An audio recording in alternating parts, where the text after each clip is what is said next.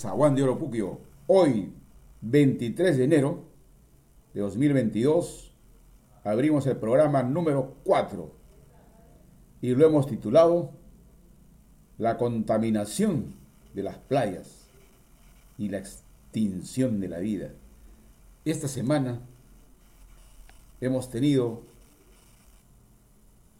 una tragedia biológica en la costa peruana, en la costa de Lima, producto del derrame de petróleo por un barco de la empresa Repsol. Y hemos visto con perplejidad cómo ese derrame ha inundado diversas playas, consecuentemente con la contaminación y la pérdida de vida de ingentes cantidades de, aves, de peces, pero sobre todo que esa cantidad de petróleo al descender al lecho marino va a acabar la vida de los microorganismos que ahí están, que a su vez son alimento de las diversas especies. Recuperar eso, en definitiva, va a costar decenas de años ese impacto a mediano plazo, a corto plazo, es la pérdida de trabajo de mucha gente. Sin embargo, la empresa Repsol anuncia que sigue trabajando y que el efecto ha sido insignificante para su empresa. Esos desplantes de soberbia de una empresa nos hace pensar cuál es el rol de las empresas en nuestro país. Y si lo hacen con tanta soberbia, también uno piensa cuál es el papel del Estado en nuestro país. Cuando el Estado se pone fuerte, se levantan voces pro desarrollo económico que dicen se desincentiva la inversión privada. Se cuestiona esas medidas regulatorias porque en juego o está en riesgo el desarrollo económico. Todo eso lo hemos escuchado. Sin embargo, no hemos escuchado con claridad ahora, en esta desgracia, al medio ambiente. Entonces queremos explicar esas preguntas. En primer lugar, para entender bien, hay que reconocer que la Tierra es un ser vivo. Si lo vemos como un objeto inerte solamente, entonces nosotros podemos destruir lo que esté a nuestro alcance. Pero si vemos como a la Tierra como un ser vivo, porque lo es, entonces requerimos saber si está con fiebre o no. ¿Y quién te dice si la Tierra está con fiebre o está enferma? Los investigadores, los científicos, y ellos ya te han dicho de mucho tiempo atrás que le estamos agrediendo a la Tierra de manera excesiva. Pero como la Tierra es un sistema cerrado, lo que provoques tú dentro de la Tierra va a efectuar un, desequilibrio y luego la Tierra buscará un equilibrio y ese equilibrio que busque la Tierra por su propia cuenta puede llevar a la extinción de la especie humana. Ya lo estamos viendo en los casos de los cambios climáticos. En Lovelock, un pensador, decía, le puso nombre Gaia a la Tierra, el dios griego, una, la madre tierra en griego. En esa tierra, que es un ser vivo, estamos también nosotros como seres humanos, pero también están los animales, es decir, los seres vivos, y los animales se alimentan de ella. Y la biodiversidad, que a su vez genera el, denominado ciclo trofía, la cadena trofía, es decir, todo aquello que se alimentan uno con otro, y eso está también el ser humano. Si perdemos vida, de microbios que a su vez son alimento de otras especies y esas especies son alimento nuestro, terminamos nosotros afectándonos también. Y las condiciones de vida en la Tierra son muy endebles en términos del, del contexto universal, de las estrellas, de los planetas, de las galaxias. No tenemos otra Tierra cercana.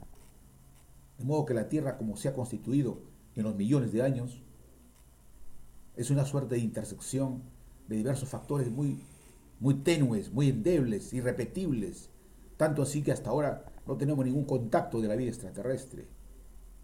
Entonces, extinguir la vida en la Tierra la estamos haciendo y eso se llama antropoceno, modificación de la Tierra por efectos del hombre.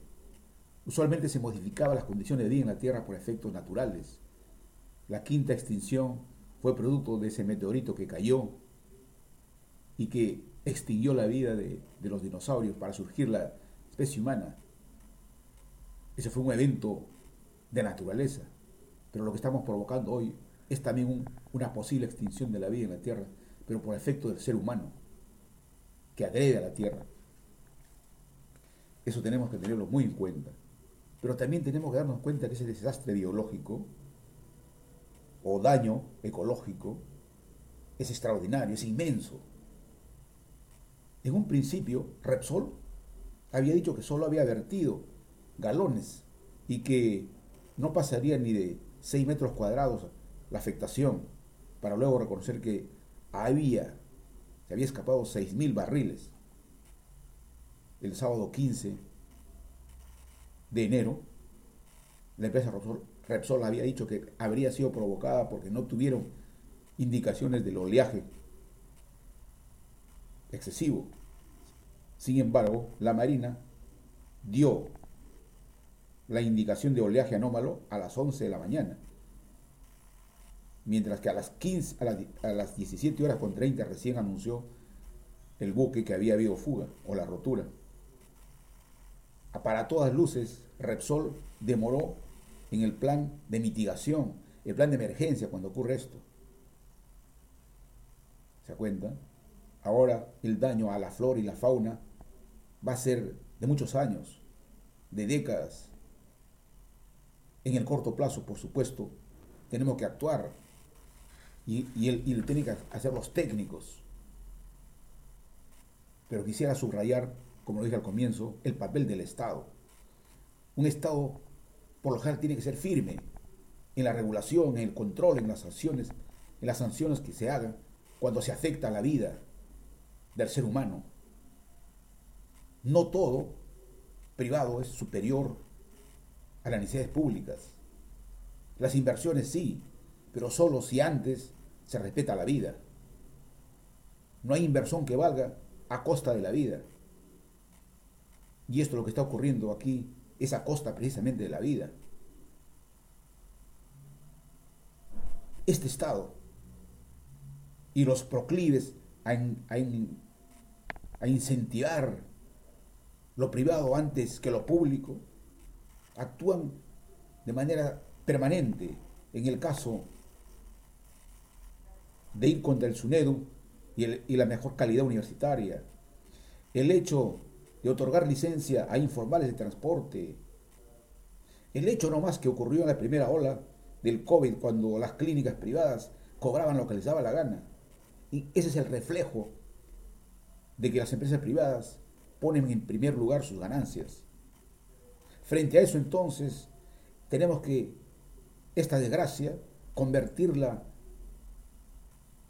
en enseñanzas. Y la primera es que tenemos que indignarnos como sociedad civil, como ciudadanos, tenemos que indignarnos de lo que ha ocurrido y demostrar nuestra indignación por los medios de las redes sociales para que esa empresa pague lo que ha hecho. Luego, quiero también finalizar mi, participación señalando el aprendizaje. Tenemos que reconocer que la Tierra es un ser vivo y cuidarla. El cambio climático es un hecho clarísimo. Segundo, reconocer que el papel del Estado tiene que ser fuerte cuando se, se pone en riesgo la vida. Y el hecho que esta empresa haya demorado tres horas en detenerse para darse cuenta que estaba derramando es una aberración total. En los tiempos actuales donde la ciencia y la tecnología tiene sensoriamiento de miles de datos, mediante la Big Data, tranquilamente el monitoreo en tiempo real de cómo va llenándose, de cómo va evaluándose el flujo o la potencia o la presión, tenía que haberse detenido al instante, porque tiene monitoreos minuto a minuto.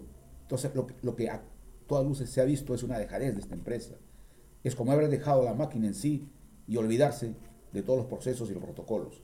La tercera enseñanza es que nosotros tenemos que darnos cuenta de que se ha destruido grandemente nuestra, nuestro ecosistema y tenemos que exigir que el Congreso actúe también, así como ventila cosas políticas, también ventila esta cuestión del medio ambiente. Y cerro saludando a mi hermana Nila Zúñiga por su aniversario el día de hoy.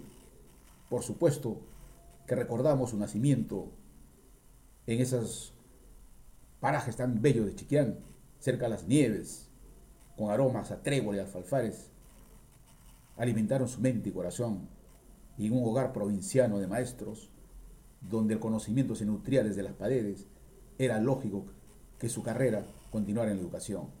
Mis saludos también para don Alicho Aldave, que está en Estados Unidos, siempre lo recordamos, y por supuesto, don Alicho, nacido en ese barrio musical de Jircán, fue capaz de todo, y en especial por sus venas de músico, que luego se convirtió en un prolífico escritor. Seguro que sus familiares están escuchándonos y abrácenlo de parte de este programa que don Alicho siempre nos estimuló para hacerlo. Gracias, Víctor. Eso es todo. Hasta la próxima semana.